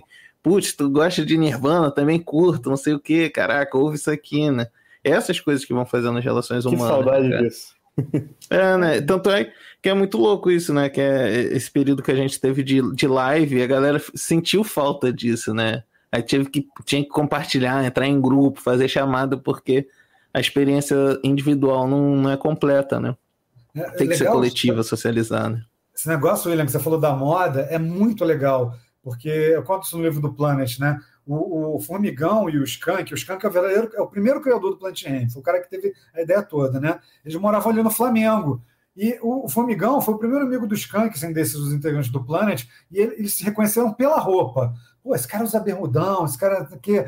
E aí, no- não sei se vocês viram o filme Legalize Já, porque é uma ficção, né? O filme Legalize Já, que conta a história do Marcelo D2 e do Skank, do início do Planet, ele é uma ficção, então tem coisas ali que não foram bem assim. O encontro, o primeiro encontro do Skank com o Marcelo D2 não foi como é no filme, um fugindo de, de guarda, nada disso. Era na escadaria do metrô do Catete. Cara, um subindo e um descendo. Aí o Skank olha a camisa do Marcelo, que era do Dead Kennedys, e fala: Ih, tu gosta de Dead Kennedys, cara? Aí o Marcelo, Oi, qual é, meu irmão? Você nem me conhece? Gosto sim. Então fala aí um disco. Porque o Skank era folgadão, né? Fala aí um disco então. Aí o Marcelo fala, e aí nessa, ali, cara, eles nunca se viram antes, começam a trocar ideia por causa da camisa do cara. E aí o Skank dá uma fita, uma fita de uma banda chamada Dread Flintstones, pro Marcelo e fala: aí, cara, escuta esse som, depois você me devolve. Me encontra na 13 de maio, eu tô sempre lá. Nessa época, o D2 era camelô no catete, mas ele vendia muamba do Paraguai. É que no filme já mostra ele vendendo camisa de banda, mas ele vendia muamba do Paraguai e ele é muito bem, cara. Ele chegou a ter duas barraquinhas, que depois ele deixou para a mãe do Stefan, inclusive. Mas aí ele começa aí na 13 de maio, ali no centro, e aí ele começa a conhecer a galera, Iuca, vai conhecendo a galera das banquinhas de vinil, começa a ver que os músicos se encontram ali, e aí nessa ele conhece o Brenan, que é um cara que vira um tipo mentor para ele, que era um beatnik. Aí ele fica sabendo do garage, aí ele vai morar embaixo do palco do garage. Então, assim, mas tudo começou na porra da camisa da Dead Kennedys. É, várias bandas têm isso, né, cara? É que eu falei aqui de amizade, né? Tem um amigo nosso, o Vitor, Vitor Pinho, né? Ele, eu tava com uma camisa que eu fiz, assim, do Sonic Youth. Tinha uma camisa velha com uma foto, assim, de um casal. Eu escrevi Sonic Youth, né? Lembrava a capa, assim, tal. Aí ele, porra, tu curte Sonic Youth? É a mesma coisa, né? Eu falei, curta. Ele, porra, qual disco que tu gosta? Não sei o que. Eu falei, ele, porra, também me amarro nesse. Ele, meu nome é Vitor. Eu falei, já é, cara, eu sou o Will, pode me chamar de Will. Aí virou isso, assim, sacou? é desse jeito, né? O Blur tem uma história assim também, que os caras se conheceram na escola tirando onda, né? Que o, o cara tava com o sapatinho do. daquela coisa do, do Ska, né? Da galera ali, né? Com, com o sapatinho e tal, não sei o que. Fala, porra, tu curte Ska, meu irmão? Ele gosta, não sei o que. Mostrou assim uns LPzinhos, assim. Ele falou, porra, essa é a parada, né, cara? No final das contas, a música é só um, um meio ali pra galera se encontrar, né? Essas coisas, né? Pedro, apro- aproveitando que você tocou no, no assunto do, do legalizado, filme, qual a sua opinião sobre um filme ser feito dessa forma, assim? Porque é, não, não, é, me corrija se eu estiver errado, se eu estou dando uma, uma opinião de orelhada aqui. É, porque, assim, eu acho que quando se faz o filme da história de duas pessoas reais, assim, embora tenha coisa baseada em fatos reais, etc., é, e se conta a história de uma forma diferente, eu acho que para a pessoa que vai assistir o filme e aquilo vai ser referência dela, de certa forma, o que foi contado na ficção é o que para ela vai ser história de algum jeito, certo? Na, na sua opinião, qual a sua opinião assim de, de, enfim, de jornalista, de biógrafo, historiador? Então, Lucas, eu acho que é porque, para quem acompanha mais cinema, é, fica muito claro a diferença entre filme, né, um filme longa-metragem de ficção e documentário. O documentário, ele não pode ficcionar, ele tem que ser a verdade. né? Inclusive, tantas vezes você usa as imagens de época, as coisas de arquivo, etc. e tal. Ainda que o documentário também pode ter visões completamente diferentes. O documentário do Vitor sobre, sei lá, a cena da Lapa vai ser diferente da, do documentário do Lucas, cada um vai dar a sua visão do diretor. É, no caso do Legalize Já, é, é um filme que demorou muitos anos para acontecer. Um, um filme que eu entrevistei para o livro Mantenho Respeito, o Johnny Araújo, que é um dos diretores, né? Eu fui lá na Gulani Filmes, a produtora, a gente sentou lá e ele contou as histórias do filme. E sim, tiveram, por exemplo, vários roteiristas. O roteiro mudou várias vezes. E do Planet, o único que se envolveu mesmo foi o Marcelo. Então, uhum. os outros caras não tiveram participação nenhuma, né? Até assim, é chato ver assim, o Formigão tem uma participação bem secundária, é, como um cara fanho, é, muitas coisas ali não são como são. O próprio ensaio deles não era no subsolo do bar do Brenan. O Brenan não era argentino e nunca teve bar. O Brenan era da família Brenan de Pernambuco e nunca teve bar. E o estúdio era o Groove, que é um estúdio que foi lendário, foi muito importante. Então, algumas coisas que estão ali no filme, tipo aquela cena da, do show, tem um show que eles fazem na igreja. Nunca existiu um show do Marcelo e do Skank na, na igreja. Isso é uma das partes mais engraçadas do filme. O pessoal ama, mas isso é mentira, isso não existiu. Mas é um filme uhum. emocionante, claro, porque a morte do Skank de AIDS foi uma coisa muito triste. É, eu acho que até quando eu fazia as entrevistas era um dos momentos que mais me deixava muito emocionado, porque as pessoas contaram como foi a morte, como foi o enterro dele, é, e falavam, pô, um cara tão musical, tão musical, porque o Skank, além de ter sido do, o fundador do Planet, ele foi o cara que fez as primeiras raves no Rio de Janeiro. Ele era tão antenado no que acontecia na gringa que ele fez as primeiras raves. O Skank era um cara que é, ele ia aonde fosse para gravar um disco, né, aproveitando que a gente está aqui nessa desconversa. Então, assim, uhum. se alguém falasse, olha, um cara lá em Jacarepaguá acabou de trazer é, um disco novo do Ramones, cara, o Skank ia até lá para gravar essa cassete e depois ele gravava para a galera, ele não ficava para ele. Aquilo que eu falei do individualismo de hoje em dia. Sim. Ele era super compartilhador. Então, um monte de gente tem fita, tem letras que os caras escreviam e distribuía. E o enterro dele, falam assim que foi um enterro mais silencioso que já se viu, de um cara tão musical, porque as pessoas estavam num silêncio, numa tristeza profunda. Além, claro, do medo, porque todo mundo que em algum momento beijou ou transou morreu de medo, né? Caralho, o Skank morreu de quê? De AIDS. Pô, morreu, morria Cazuza, morria né, atores, né? Era uma época que estava morrendo todo mundo de AIDS. Então, você não sabia se pegava pelo beijo, era uma coisa meio ainda sinistra, né? Então, o Skank, ele até merecia ter um, um filme, um doc, um curto, alguma coisa só sobre ele, porque ele era um cara camaleão, assim, um cara que mudava o tempo todo. Ele já foi rockabilly, ele já foi new wave, ele já foi várias coisas. E naquele momento que ele descobriu o Beast Boys, ele virou hip hop. Então ele foi uhum. um dos primeiros caras que descobriu rap e é o que acaba sendo o trunfo do Planet né? nessa cena 90, é que o Planet foi a primeira banda né, que misturou rock com hip hop. Tanto no, no, fazer do som, quanto a incorporar o DJ como uma figura é, que faz parte de fato da banda, não é um cara que toca no disco uma música ou outra. O DJ era integrante da banda e a primeira banda no Brasil também é, de rock a ter vocalistas que só cantam né? D2 e Benegão e depois Black Alien, ninguém toca nada, só ficava com o microfone. Né? Tanto você vê o Planet com três, com os três, Benegão, D2 e, e Black Alien é a melhor formação, que os três são três monstros cantando, Sim. pulando para tudo quanto é lado, né? Era uma dinâmica de palco incrível, que juntava o rock com a coisa do hip hop. E é isso, graças ao Skank. Maravilha. Eu ia fazer só uma consideração mesmo, né? Por conta de, desse lance do Skank, né? Assim, né? Toda a galera que fala, em algum momento, né? Independente, assim, né? Comenta sobre o Skank, é uma parada muito emocionante, assim. Imagino o que a figura do Skank foi pra essa galera, sabe? Até por conta disso, né? De como ele foi, ele foi disparador de várias coisas, né? Você falou, eu não sabia desse lance da rave, mas sabia desse lance da fitinha que ele é, arrumava pra galera. Então, assim, ele foi o primeiro contato com um monte de estilos musicais de, de novidades, assim, né? Fomentou muita gente, né? E tu vê que o Planet é muito isso, né? Tem uma galera ali antenada demais, né? O Bernardo é antenadíssimo, o Gustavo é antenadíssimo, né? O pessoal da antiga comenta aquela a demozinha do Speed Freaks, né? Aquela demo ali que era uma coisa totalmente diferente que estava acontecendo. O D2 também é um cara né, que devora livro, disco, filme. Então, assim, tu vê que é um resultado ali muito irado, né? As formações do Planet, né? Sempre manteve essa pegada, né? essa misturada muito boa, né? Aí imagina. Lembrado. Bem lembrado, William, porque o primeiro DJ do Planet era o DJ Rodrigues, que era do bando Speed Freaks, né? Lá de Niterói. Era o Júnior, né? Era o Júnior, o Gustavo e o, e o Speed. Só que o Júnior, ele sempre trabalhou em banco. Acho que até hoje ele está no mesmo banco, só que hoje ele já deve ser diretor. E aí, qual era o problema de banda? Aí a gente estava falando a história de banda. A banda tem show terça-feira em São Paulo. A banda tem, né, coisa durante a semana e o cara tá no banco. O cara não pode falar: Oi, pessoal, olha, eu vou lá ensaiar, eu vou lá para São Paulo tocar. Então, ele, ele conseguia ajudar com as coisas de estúdio, tanto que o usuário é basicamente ele, mas ele não conseguia ir na gig. Foi nessa que o DJ Zé Gonzalez acabou assumindo a, o, lugar do, do Rodrigues na banda, né? Mas o Black Alien e o Speed sempre estiveram no que a gente chama de crew, né? Que é aquela galera, os agregados.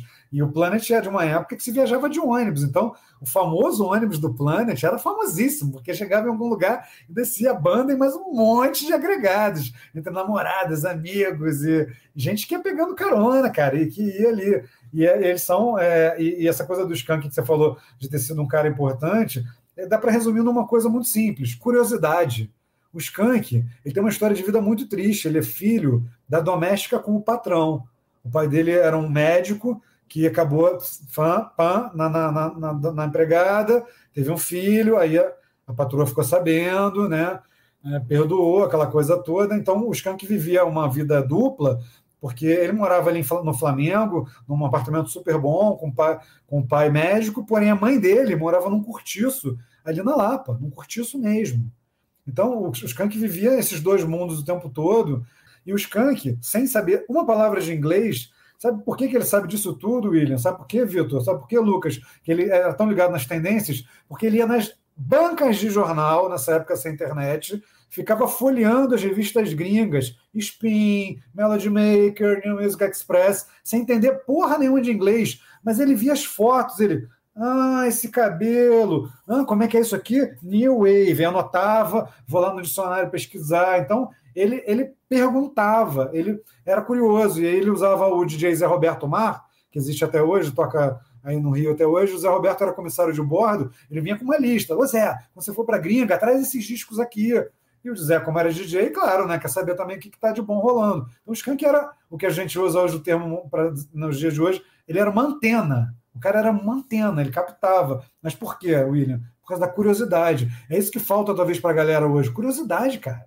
Vai fuçar, não, tá, não tem tudo no Google, não, cara. Tem coisas que não estão no Google, não. Você tem que ir atrás de outros meios, né? Não, total, assim. É, é, esse lance, né? O D2 também comenta isso. Eu vi, uma, eu vi uma entrevista dele que ele comenta sobre isso, assim. Tipo, ele ficava. Vinha, ele vinha assim, o, o Skank, né? Ele encontrava o Skank, assim, falando uns negócios. Ele fala, cara, o que, que você tá falando? Qual é? Tipo, falando um negócio de lançamento de disco. Ele, não, mano, ali lá na Spin, não sei aonde, não sei o que. Ele, porra, mas tá em inglês. Ele, ah, irmão, a gente vai desenrolando, vai pegando um nome ali e dicionário debaixo do braço, assim, tá ligado? Ia vendo, ia desenrolando. Mas o mais importante era anotar o nome das bandas, né? Que se pitasse em algum lugar, tu já tava ligado, né? Que isso também é muito... No último episódio a gente comenta isso, que a gente gravou um episódio sobre o breakdown na internet, né? Que... E aí a gente chega a comentar que na nossa adolescência eu e o a gente pegava mojo, assim, ficava folheando só vendo figura. E aí vendo tags. que é isso. É, é, é, o lance também que a gente comentou do, do, do Champs lá atrás, assim, de tocar em baile, que é tu se expor a parada que tu não conhece, assim, ou que tu conhece, mas as variadas variados tipos de música, de som, de, de arte. Eu acho que isso no liquidificador ali sempre dá bom. Acho que é por aí. É, e você tem que se adaptar é, né, aos tempos, né? Se adaptar, porque nesse período que eu estava contando que o Champignon ficou sem banda, é, a cena eletrônica estava bombando muito. Então, o Champ ele, ele, tentou fazer um projeto que ele tocaria, drum, botava base de drum and bass e tocava baixo e cantaria por cima e faria beatbox. E, e, o próprio Black e o Speed, acho que isso eu conto mais no livro Brodagens, né? uma entrevista que o Gustavo, acho que o Gustavo contou isso, né? Para mim, que, que eles tinham vários formatos de show quando eles eram uma dupla. Então, eles tinham um formato tradicional de rap, que era eles dois e algum DJ, podia ser qualquer DJ, é, mas eles tinham um formato que era para clube, Porque nessa época São Paulo estava fervendo música eletrônica, era aquela época do DJ Mark, DJ Patife, da Trama. Então eles tinham um, formato que era show para boate, que era alguém botava tipo um drum and bass, botava uns batidões, e eles ficavam lá cantando também. Então é isso, se adaptar ou dançar conforme a música, né? Literalmente.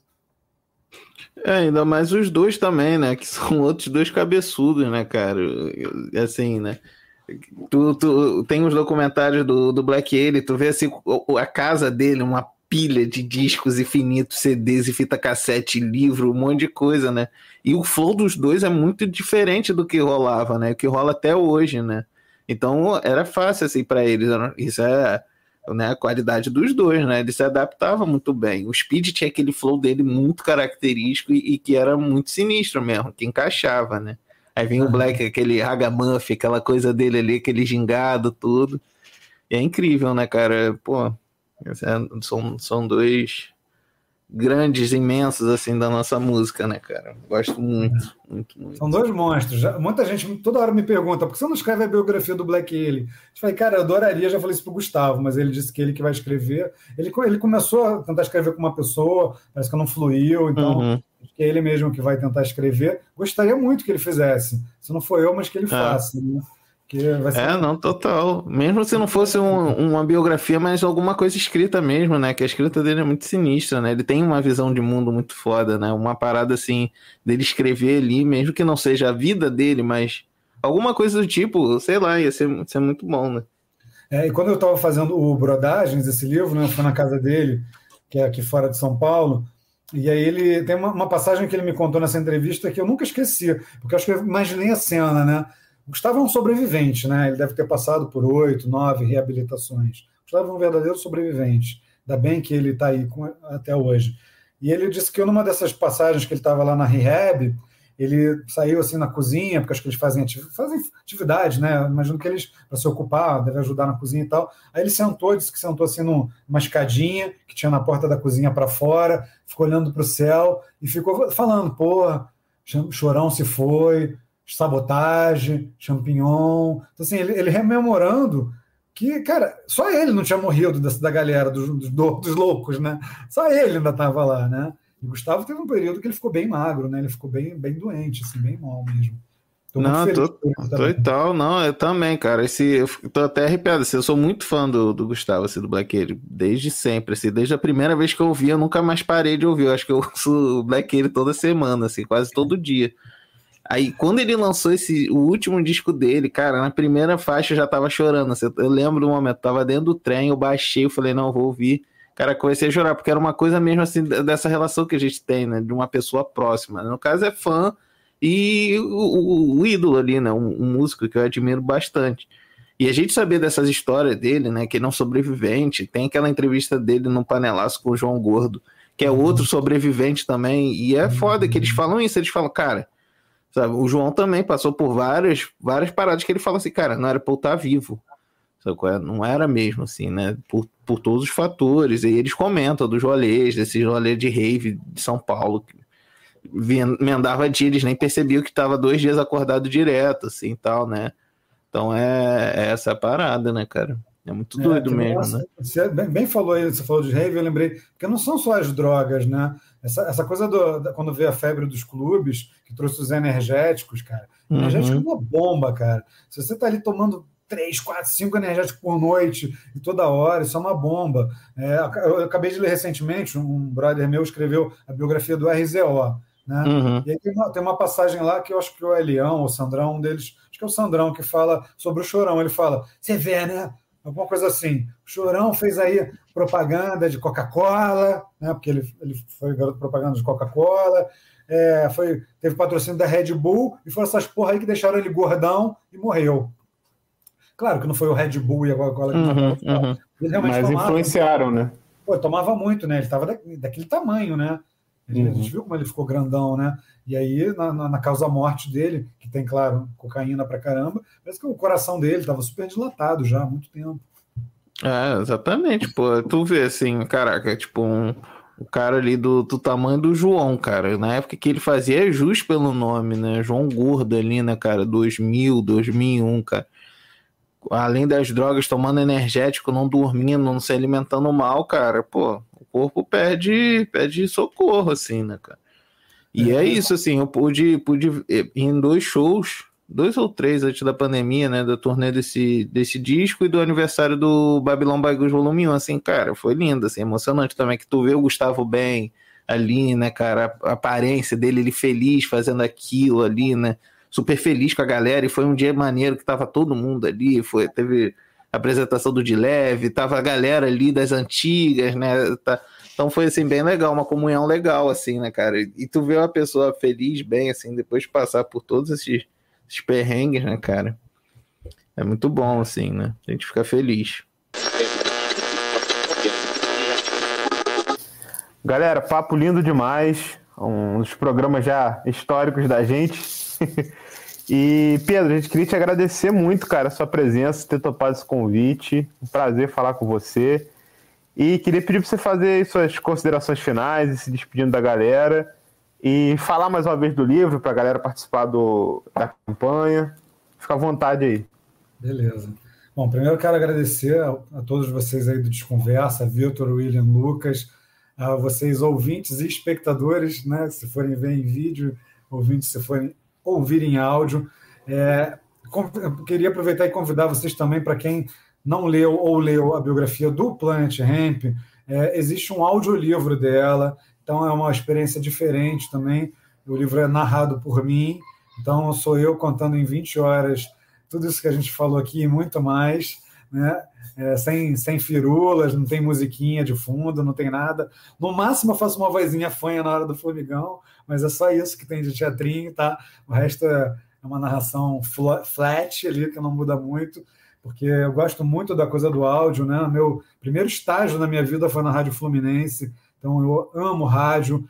É, é uma coisa até que a gente acabou passando de leve, que, né, de leve, não de leve do rap, mas falando de leve sobre rádio, mas o rádio tem tanta importância já para tanta gente na cena musical. Eu ainda acho o rádio uma coisa muito importante, muito relevante, e era o termômetro, né? Antigamente, para você estourar, significa que você tinha que tocar no top 10 da Rádio Cidade, a Moniquinha tinha que falar de você, né? Inclusive, a Moniquinha também conta altas passagens sobre o Planet, porque essa dobradinha da Rádio Cidade foi muito importante para alavancar o Planet Hemp, principalmente no Rio de Janeiro, assim como as rádios de São Paulo foram fundamentais para bombar o Charlie Brown Jr. Então, é, também queria falar rapidamente que a gente acabou não falando, o William deu um toque rápido sobre os prêmios, né? É, no livro do Champignon, é muito interessante porque ainda existia o MTV VMB e a premiação, claro, todas as premiações, né, a gente vai contestar, ah, esse de novo, puta, todo ano fulano, mas as premiações elas refletiam muito do mercado fonográfico. E é interessante que depois de um tempo ganhando muita coisa, né? o Charlie Brown não só ganhou é, prêmios de audiência, como representou o Brasil no VMA, que era tipo a final em Nova York, né? que foi inclusive a viagem que eles contam, que eles não acreditavam, estavam comendo hambúrguer, quando vieram o Link Park, ali no McDonald's, do lado deles, né? os grandes caras ali, estavam todo mundo perto. Então, é, isso tudo graças a um prêmio, graças à MTV, graças a existir essas coisas que não existem mais. Então, às vezes a gente fica tratando essas coisas do passado com desdém e tratando as pessoas do passado com desdém. Ah, esse cara já era, esse cara é de outro tempo, esse cara hoje em dia está desatualizado. Mas a gente tem que sempre recorrer muito também à galera das antigas, porque eles têm muito ainda a acrescentar. Eles viveram épocas que não tinham. É inimaginável para um menino hoje imaginar uma época sem um smartphone, sem internet, sem essa comunicação instantânea.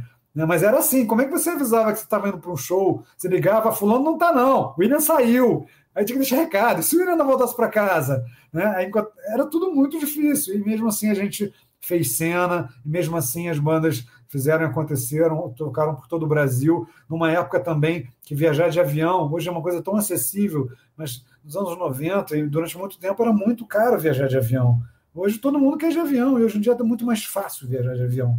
Então, a gente tem que sempre olhar para trás, porque quando a gente olha para o passado, e é, acredito que os meus livros ajudem muito nessa reflexão, eles não estão só entretendo, eles estão te provocando a pensar que às vezes umas coisas feitas lá atrás, hoje em dia poderiam ser feitas diferente ou não, mas que poderiam ainda funcionar. E eu digo, por exemplo, carta. Hoje, hoje você só recebe conta né, na sua casa, ou mercadoria. Se você receber um postal de uma banda, você vai surpreender, porque ninguém manda, é tudo pelo seu zap. Então, quando chegar alguma coisa na sua casa, um postal de Feliz Natal da banda, você não vai esquecer nunca, porque você nunca recebeu isso.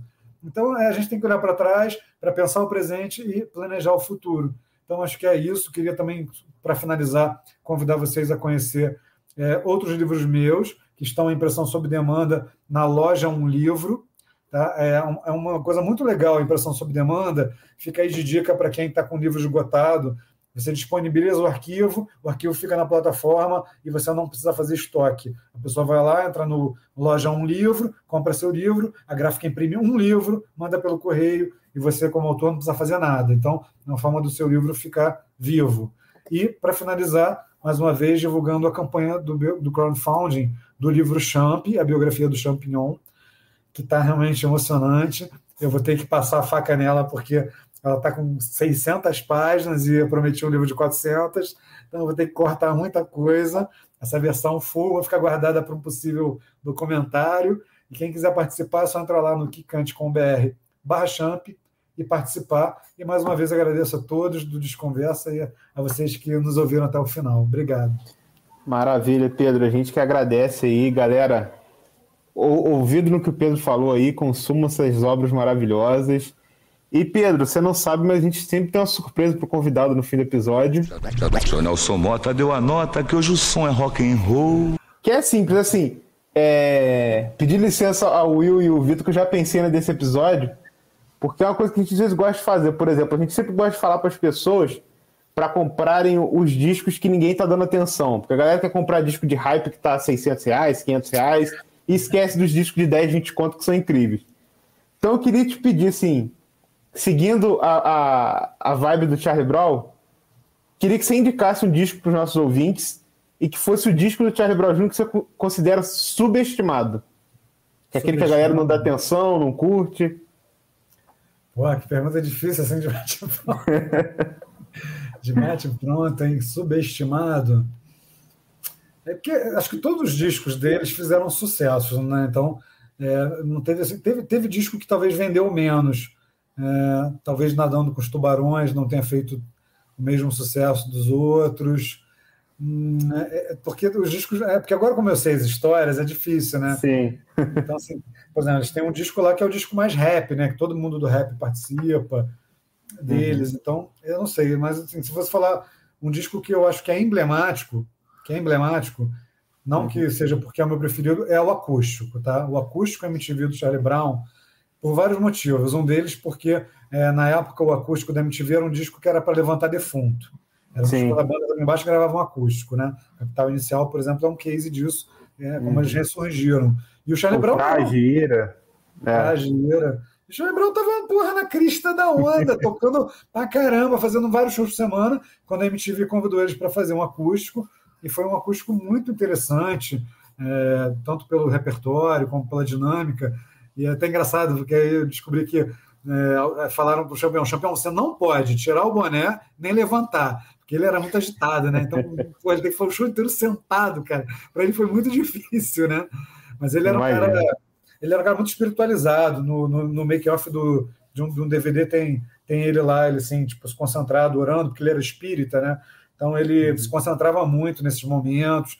Em momentos importantes da vida dele, ele usava branco. Você vai ver que tem vários shows do Charlie Brown ou da banca que ele está de branco, ou até TV, pode ter certeza que era alguma situação que para ele era muito importante. Por isso que ele está de branco. Ele, ele ia. E era um cara completamente desapegado de grana, né, cara? Era um cara que não ligava para dinheiro. Alguém que já morou, porra, um prédio fez para o mar, com carro importado. Depois ele regrediu, morou em um apartamento pequeno, tem um carro popular, de não ter dinheiro, às vezes, para pagar um pedágio, sabe? E nem por isso ele sofreu. Então, acho que o Champ é um exemplo de resignação muito grande. Mas, voltando ao disco, acho que o Acústico MTV, para mim, é um disco muito representativo, tanto quanto o primeiro. Apesar uhum. de eu uhum. gostar mais do segundo, do segundo disco do Charlie Brown, mas o Transpiração também é um ponto muito importante. Fantástico, galera. É, a gente uma vez fez um, um, episódio que era falando sobre, sobre o programa Acústico MTV e a gente acho que fez uma votação e decidiu que esse era o favorito da gente. Olha, que legal. Tá isso. Revisitem o acústico do, do Charlie Brown. Pedro, muito obrigado. Will, Vitor se despeçam aí. É isso, só agradecendo ao Pedro por esses livros maravilhosos, já li alguns, é, outros que eu não vou ler. É, esperando outro, outro tijolão igual do, do, do Planet aí, do Champs. Né? e é isso, gente. Cheguem lá no, no Kikante. Se tu não lembrar do caminho, você chega lá no nosso site, que você vai estar lá no topo. E é isso. Vambora. Gostaria de agradecer o Pedro, né? Muito obrigado por ter participado aqui da gente, dos livros lançados, né, cara? Que é uma coisa que a gente sempre fala aqui no, nos episódios, né? Nós somos analógicos ainda do papel, né? A gente lê livro, lê revista, então você, o serviço que você presta pela música é muito, muito bom aí, o Vitor com seu papelzinho. Agradecer também aos camaradas, a gente está aqui, a nossa audiência qualificada, que chegou até o final tá ligado no que tá acontecendo. Cheguem junto no crowdfunding, né, do Kikante, para nascer mais um, um livro, né, importante, uma figura importante assim para nossa música como um todo, né? E do mais, fique em casa ainda se puder, evite aglomerações, máscara, álcool em gel, tome vacina. Se aquele teu tio, teu pai chato lá, Bolsonaro, estiver falando que não vai tomar, amarra o velho e leva lá para tomar. E é isso. Tamo juntas, gente. E o próximo livro, que eu já comecei a fazer, vocês não perguntaram, mas esse é de um biografado vivo, tá? Olha aí. Você vai contar pra gente no final do, final do episódio? Posso contar. Eu tô, a gente está numa fase. A gente está tentando captar recursos, inscrevemos inclusive um projeto num edital. Você vê até isso, acho que eu tô, tenho que fazer. Mas é a biografia do Fred, o primeiro baterista do Raimundos. Ó, oh, que barato. Maneiro. Maneiro, maneiro. legal, super querido. Bom, bom. Tem muita história para contar. Que hoje está no Autorama ali, né? Já não está mais também. Já não está mais? Não sabe. Não. Olha aí. então, galera, informação. Tô precisando do livro, tô precisando do livro. Puro isso aí, ó. Trazendo novidades aí. É, não fiz a pesquisa, não fiz a pesquisa. Ai, deu um mole. E informação exclusivíssima só para quem ouvir até o final mesmo. É até o mesmo, finalzinho. Aí. É isso aí. Trabalhamos é isso, assim. É isso. É, é, isso que eu falo, cara. Cada livrinho é uma pecinha do quebra-cabeças. Você vai encaixando Planet, Charlie Brown, aí o Fred com Raimundos, e aí você começa a entender a cena, começa a entender tudo que foi acontecendo quando as histórias se cruzam. Então, mais um motivo para realmente as pessoas produzirem, inclusive, mais livros, não só meus, né? Que, outro, que outros escritores coloquem livros na praça. Precisamos de mais. Nossa bibliografia do rock nacional ainda está muito pequena. Exatamente. Então é isso, pessoal. Recado mais do que dado. Obrigado a todo mundo que ouviu a gente na Rádio Graviola, no streaming. Uma boa noite, até o próximo episódio. Abraço e 33 rotações para todo mundo. Valeu. Um abraço. Fora Bolsonaro! Um beijo.